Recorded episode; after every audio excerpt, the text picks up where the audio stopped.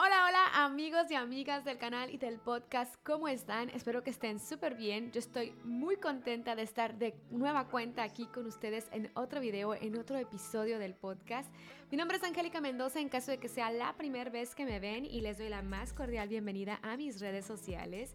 Y el día de hoy, como podrán ver, vamos a tocar un tema que no sé por qué razón no se me había ocurrido tocarlo a pesar de que había ya recibido muchos comentarios en mis redes sociales sobre mi matrimonio y preguntas del amor, hasta el día de hoy se me acaba de ocurrir. Por alguna razón dije, voy a compartirles esa parte de mi vida, de mi persona. Y como podrán ver en el título, hoy vamos a platicar tema de mujeres, que son eh, tips para atraer el hombre de tus sueños, un hombre que valga la pena, un hombre que no te haga sufrir, ese hombre ese hombre que está en tu cabeza y que por alguna razón es difícil llegar a él o que él llegue a ti. Vamos a platicar sobre eso. Y bueno, para quienes no me conocen, si es la primera vez que me están viendo, que me están escuchando, eh, pues bueno, yo ya llevo 11 años y medio de casada, así que yo creo que ahora sí ya puedo salir a platicar un poco sobre lo que es realmente eh, la vida de matrimonio, eh, el construir una familia, que no es lo mismo vivir en matrimonio que construir una familia. Entonces creo que ya puedo hablar un poco de eso. Y me voy a remontar a hace, yo creo, uy, como 11 años más o menos atrás, cuando yo recién terminé mi carrera universitaria. Y yo estaba con un pavo real, me creía muchísimo porque me había ido muy bien, me he sacado muy buen promedio. Y, y, tengo muy presente que cuando me felicitó mi suegra, ya era mi suegra en ese momento y estaba yo casada, eh, recuerdo que me dijo algo que en ese momento me cayó muy mal que me lo dijera, pero bueno, el día de hoy ya lo siento mucho, muy distinto, porque bueno, han pasado literalmente 11 años.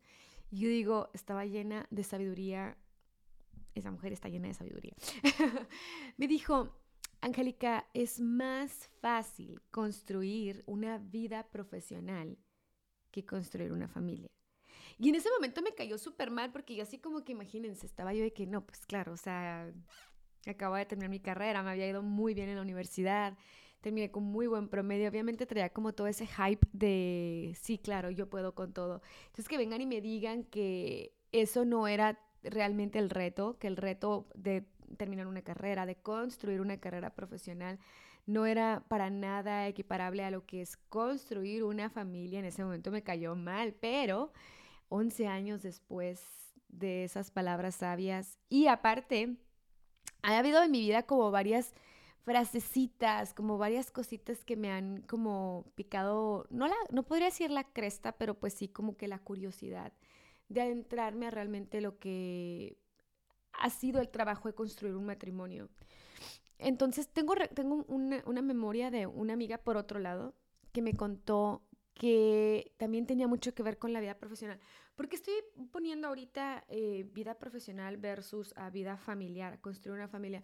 Porque desgraciadamente a las mujeres principalmente nos toca siempre como que elegir una o la otra. O sea, rara vez hay mujeres que realmente pueden tener las dos cosas a la vez de manera exitosa. Pero desgraciadamente, si se fijan, estamos rodeados de historias de mujeres que en orden para crecer en un área tienen que desatender la otra. Entonces, no lo sé, yo tengo sentimientos encontrados. Yo ahorita al punto en el que estoy, tanto de mi matrimonio como de mi vida profesional también, yo pienso que hay espacios para construir cada cosa, nada más que lo complejo con la vida tanto familiar como la vida profesional es que ambas son muy celosas. El, irte a una sola, desgraciadamente, hace que se eh, empolve fácilmente el espacio en el que construyes una carrera o construyes una familia. Entonces, por ende, esos espacios son tan celosos el uno con el otro que a las mujeres nos hacen una carrera muy compleja el poder tener ambas cosas a la vez. Regresando a lo que me contó mi amiga, una amiga que conocí en Ecuador, eh, más grande que yo, recuerdo que ella, esposa de un hombre súper exitoso en la empresa donde trabaja mi esposo, eh, ya ellos más grandes que nosotros, me dijo, Angélica, uno tiene que ser la carrera líder profesional y otra vez, ese baldazo. Fue más o menos por los mismos años, por las mismas fechas en lo que fue que me terminé mi carrera y todo esto. Entonces, también me cayó mal que me lo dijera, para ser honesta, porque dije, ay, porque uno, o sea, yo también tengo, ay, disculpen el moquero, pero ven, estoy engripada, pues estoy atascada de maquillaje porque ando engripada. eh, me cayó mal porque dije, oye, o sea, es que esto es injusto, o sea, no, no, no, no, o sea, una parte de mí eh, no soy feminista, pero la otra parte ¡ah! no puedo evitar esa parte de decir sí lo soy un poco. ¿Por qué? Porque me parece injusto el que las mujeres tengamos que dejar nuestros sueños del lado y que digas tú, ah, no son los de él, claro, o sea, sí, claro, ve y crece tú y si se te atraviesa una falda, ya valí yo. Entonces, aquí es donde vamos a englobar precisamente el cómo bajar la estadística de que nos pasen esa clase de cosas. Que ojo, nadie está exento, todos nos puede pasar, pero vamos a jugar un poquito con la estadística. Porque claro que sí, la calidad de hombre que atraes a tu vida te va a poner en la mesa el qué cosas están más disponibles para ti como mujer. Vaya, no me estoy refiriendo a disponibilidad nada más económica, me refiero también a un hombre que te apoye, va a poner más a tu disposición, obviamente, las cosas para que tú también puedas trabajar en lo tuyo y así ambos crecer. El formar, hay, algo, hay un término que a mí me encanta que yo creo que se ve muchísimo en la serie de House of Cards antes de que salieran con toda esta onda de Kevin Spacey, que es como él y su esposa eran un power couple, un power, power couple, sí. Em, realmente ambos eran demasiado poderosos y construir esto es todo un arte realmente en el que claro que no lo puedes hacer con cualquiera y no cualquiera lo puede hacer contigo. Por eso es muy importante tener en claro las cualidades que no son negociables en una pareja. Pero ojo a esto que voy a decir. Cuando yo me refiero el atraer a una persona que valga la pena, en primera instancia tú estás obligada a valer también la pena. Cuando me refiero a que esta persona tenga este set de cualidades, también tú estás obligada a tenerlas. O sea, no podemos estar pidiendo lo que no somos o lo que no tenemos, porque no estamos pidiendo a alguien que venga y nos dé lo que no podemos trabajar nosotros. Al contrario, estamos tratando de embonar con alguien en donde las potencias que cada quien tiene nos van a catapultar a lo mejor no en el mismo tiempo ni en el mismo espacio. Esta es otra cosa que a mí me parece súper interesante y yo la estoy viviendo ahorita de alguna forma, porque por muchos años a mí me ha tocado ser precisamente esa pareja que ha terminado dejando de lado las cosas para apoyar al esposo, para que crezca. Pero si él en primera instancia fuera una persona egoísta, una persona envidiosa, a lo mejor él no me daría también a mí las seguridades y los medios para que yo también pueda buscar lo mío.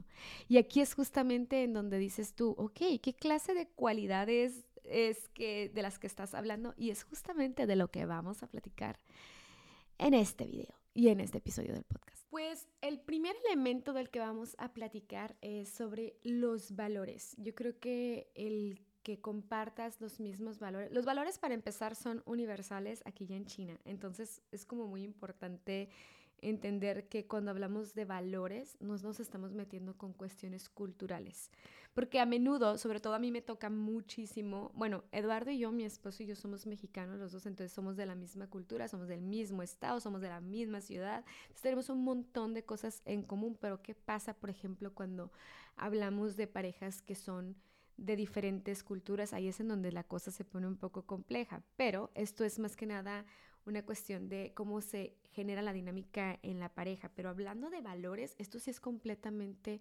universal, no estamos hablando de cultura, estamos hablando de esas cosas que rigen las decisiones que tomas, a mí me parece que es súper importante el no estar en la ilusión de un potencial, sino los hechos realmente de cómo esa persona demuestra el set de valores que tiene. Si no tienes los mismos valores familiares, los mismos valores de ética profesional, los mismos valores de honradez, de bla, bla, bla, de honestidad, difícilmente vas a coincidir en otras cosas. Esto a mí me parece como una de las piedras angulares porque yo lo viví con otras parejas en donde no eran exactamente los, el mismo set de valores, lo cual yo no estoy diciendo que los míos son mejores que los de mis exparejas o no, simplemente no eran iguales. Entonces yo podía estar pidiendo algo en la relación que la otra persona podía decir, es que estás loquísima.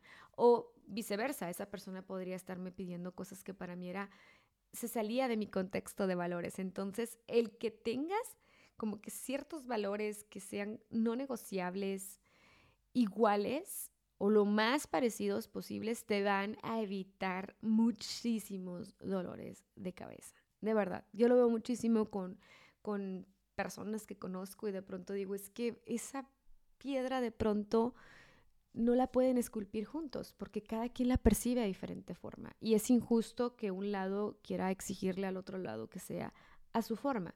Entonces ahí es en donde ya nos encontramos con esa clase de problemas de, de equidad, en donde dices tú, bueno, no se puede jalar más a tu lado que al mío. Entonces aquí es donde dices tú, mientras más similares son nuestros valores, no tenemos que realmente movernos tanto porque ambos nos sentimos cómodos. Entonces los valores para mí son una cosa súper importante y no negociable. La honestidad y la congruencia yo creo que se pueden traducir de muchas formas dentro de una persona, sobre todo lo que es en el ámbito amoroso, en la forma de amar, yo creo que son como un factor súper importante. Una persona que es honesta y que es congruente. Lo que dices tiene que hacer sentido con lo que haces y con todo tu entorno. Si eres una persona honesta y congruente, vas a encontrar formas sanas de amar. Realmente la sanidad en la que permites que te aman y en la que tú también eres capaz de exigirte amar a otras personas, siempre empuja muchísimo a la pareja a crecer, a evolucionar y sobre todo a no estancarse en ciclos tóxicos dentro de una relación. Porque estás rigiéndote bajo la honestidad, bajo la congruencia, que no nada más es de que a lo mejor en una discusión puede ser una persona súper elocuente hablando, pero puede ser tremendamente torpe a la hora de ejecutar esas palabras. La congruencia es súper, súper compleja dentro de una persona, pero habla muchísimo más, porque, bueno, tanto escuchamos cuando dicen que los hechos hablan más que las palabras, y es completamente cierto. Las palabras enamoran, pero los hechos convencen. Entonces, a ti te pueden venir a decir misa pero si con hechos no te han convencido y hay una parte de ti, yo siempre he pensado que dentro de muchas relaciones fallidas hay una parte de las personas que estamos eh, con esa duda, pero a veces no queremos, ah, no queremos abrazarnos de esa duda, pero a veces esa duda es precisamente eso, que no te han convencido. Te han, te han dicho las palabras, has dicho, ah, claro que sí, pero los hechos te han arrastrado han arrastrado a esa persona. Es la congruencia, la honestidad con la que una persona se maneja dentro de una relación. Lo es absolutamente todo, en verdad. Estamos hablando de valores y estamos hablando de congruencia y de honestidad y wow, aquí ya me está explotando la cabeza. ¿Por qué? Porque no estamos hablando de valores superficiales que son fácilmente se pueden modificar. Estamos hablando ya de cosas que si trabajas muy a fondo yo siempre hablo muchísimo de sustentabilidad dentro de mis videos, porque a mí me parece la palabra sustentable como que tú puedes construir algo, pero el que esa cosa o lo que está que estás construyendo te dure, ahí es en donde haces completamente la diferencia. Vamos a dejarlo ahí. Otro tema que es como súper importante para que ese hombre, esa mujer de tus sueños, sea esa relación que en serio te dure toda la vida, es que ambos estén viendo hacia la misma dirección. O sea, goles a mediano y a largo plazo similares o afines. ¿Por qué? Porque aquí es en donde muchísimas relaciones patinan. Si tú estás volteando hacia lo tuyo y él está volteando hacia lo suyo y no son capaces de moverse poquito, no van a ir a ningún lugar juntos. Van a avanzar dos metros y cuando empiece la primer vertiente que cada quien los direccione hacia su propia perspectiva, ahí es en donde la relación va a tronar. Es tan importante esto, el entender que no tienes que decir, va a ser el lado de él o el mío. No, construir juntos una misma visión hacia donde cada uno tiene fortalezas que los pueden direccionar y que estás aportando tú y que está aportando él para llegar a esa visión en común. La visión en común a mí me parece algo tan bonito porque yo creo que se ha perdido muchísimo. Eh, ya voy a sonar como la tía, pero ya soy la tía de los treinta y tantos. Eh, sí, porque ahorita ya estamos muy hechos a lo mejor a que nada más vemos por nuestro lado. Eh, es una cuestión completamente respetable, pero cuando hablas de que es una persona que nada más está velando por su lado nada más y te quejas de mal de amor, es así como, hey, mamacita o papacito, o sea, ¿qué estás haciendo? ¿Qué te está faltando en, la receta del pastel? Y potencialmente muchas veces es eso. Ahora ya estamos muy hechos a que la practicidad de la vida misma nos direcciona a crear una vida en solitario, porque te estás llenando de tus goles, viajando, comprándote cosas, bla, bla, bla. Eso es muy cool, obviamente, es, es padrísimo y no hay nada que juzgar en eso, pero nuevamente hablamos sobre la sustentabilidad, que por, por cuánto tiempo es sustentable vivir de esa forma. Yo, por ejemplo, ahorita que ya tenemos casados Eduardo y yo 11 años y medio y tenemos 13 años juntos, digo, ha sido mi obviamente mi relación, la más importante de todas, obviamente, y yo también estoy convencida que yo he sido su relación más importante. No nada más es el ver cómo hemos sido capaces de, precisamente dentro de muchas eh, etapas de nuestro matrimonio, lo que llevamos hasta ahorita, hemos tenido la oportunidad de explorar cuando es momento de quitarnos cosas, porque no hay nada de malo en hacerlo, no te va a pasar nada, no te vas a traumar por quitarte algo. Después esa persona, como es una persona que comparte valores contigo, es una persona que te ama de una manera sana, es una persona congruente, eso va a regresar después. Después vienen esos momentos en los que cuando cosechas, ok, a lo mejor en ese momento te toca quitarte, pero después te toca el, el tomar los frutos de las cosas que estuviste ahí cosechando. Entonces, realmente esa visión a largo plazo es lo que te permite el no dejar estas zonas olvidadas no se trata de que nada más esté uno dando, dando y que ellos se quiten, no, nosotros nos quitemos y que nada más los hijos y que nada más es esto. No se trata de eso, se trata de entender, esta es una visión, mamacita y papacito, de aquí a 30, 40, 50 años, lo que Dios les dé de vida. Entonces, no traes prisa, así de simple, es entender, no puede ser todo el tiempo la misma etapa. Precisamente también por eso hablamos muchísimo de evolución. No puedes evolucionar con una persona con la que no compartes estas cosas tan fundamentales a un nivel tan profundo. Si no lo compartes, no se van a entender, no van a encontrar, no, van, no va a haber ni siquiera un plan en conjunto, ni siquiera a mediano plazo. Entonces, veo, por ejemplo, regresando a mi matrimonio con Eduardo, eh, nuestras etapas en donde nos ha tocado de pronto quitarnos. hemos pasado por todo tipo de etapas eh, y hay momentos en los que nos toca cumplir nuestros sueños, en donde dices tú, no importa. Ahorita sí es como, como diría Jordi Rosado, es date como magnate. Y eso es padrísimo, porque cuando ya lo estás compartiendo con esa persona, te sabe tan rico porque aparte no es nada más algo que estés experimentando tú, sino que a la final del día, cuando llegas, te acuestas, estás cansado, cansadísima, molido de tu día, te das cuenta que hay con quien compartir el proceso, el, proceso en el que te estás convirtiendo, que estás llegando a un sueño, estás, la, la, la, lo que sea que estés haciendo, es riquísimo compartir. Obviamente no estoy juzgando a las personas que deciden hacerlo de forma individual, de verdad no hay nada de esto. Yo estoy compartiendo simplemente mi experiencia como una mujer casada ya de 11 años y medio. Y me emociona mucho. ¿Por qué? Porque las cosas sí se pueden poner mucho mejor en el matrimonio por ambos lados. Nada más que la calidad de tu elección es lo que va, va a determinarlo todo. Va a determinar todo absolutamente. Hablaba de estadística al inicio, porque obviamente hay cosas de las cuales no puedo, o sea, no hay, no hay cosas que están completamente seguras, ¿sí? Em, recuerdo mucho cuando yo estaba recién casada que escuchaba muchas mujeres ya más grandes que decían muchas cosas en contra del matrimonio y para mí era muy complejo el aceptarlas cuando hablaban de que, voy a poner un ejemplo porque es real que pasó un montón y me ponía muy, muy de malas, Em, que decían es que el hombre es un animal eh, de instinto y es normal que el hombre sea infiel. Y a mí me hervía la sangre que dijeran eso. Decían, no, o sea, a ver, espérate.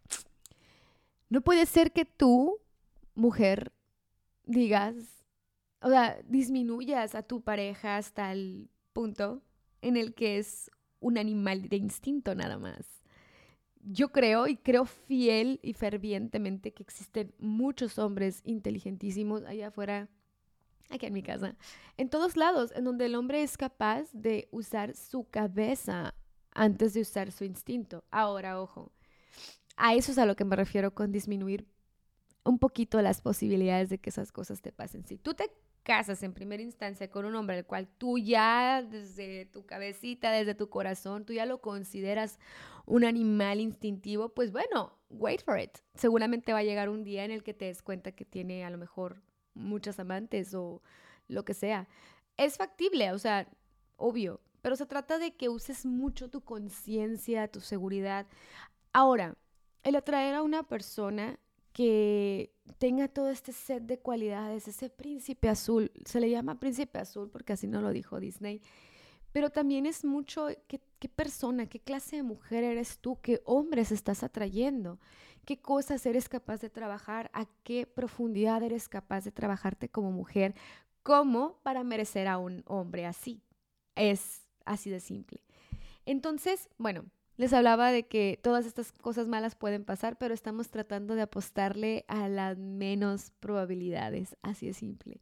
¿Que puede llegar a pasar? Nada está exento, claro que puede pasar, pero estamos tratando de ser súper concienzudas con quién realmente estamos intentando hacer pareja. A mí una vez mi mamá me dijo eh, algo que yo no fui, por cierto, yo no fui una mujer, nunca he sido, ni fui, pues, una mujer no viera ni nada de eso. Yo la verdad, y no me voy a dar de, de santa ni nada, pero yo la verdad genuinamente no, pues no fui una mujer así de chavita y así. Entonces tengo muy presente una vez que mi mamá me dijo, me dijo, mira, fíjate muy bien con quién sales, porque siempre está la probabilidad que el hombre con el que estás saliendo se convierta en tu esposo.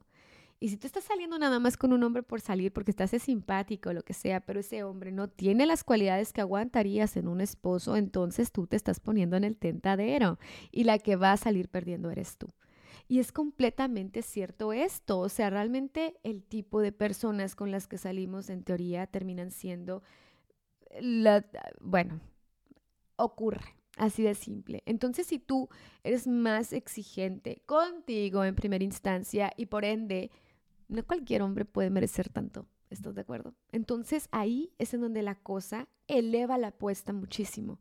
Y yo creo que las mujeres sí deberíamos de ponernos en este estándar que dentro de lo que hablamos, muchos de los problemas que yo veo dentro del feminismo y todas estas cosas que son a veces injustas que pasan, es precisamente eso, porque a las mujeres no nos hacen sentir que tenemos ese poder, pero realmente claro que tenemos ese poder el noventa y tantos por ciento de las probabilidades en el mundo western tenemos todas las de decidir cómo queremos que sean las cosas.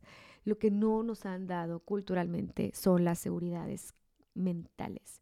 Es decir, oye, tú decides con qué tipo de hombre sales, con qué tipo de hombre te casas, con qué tipo de hombre haces familia, con qué tipo, bla, bla, bla.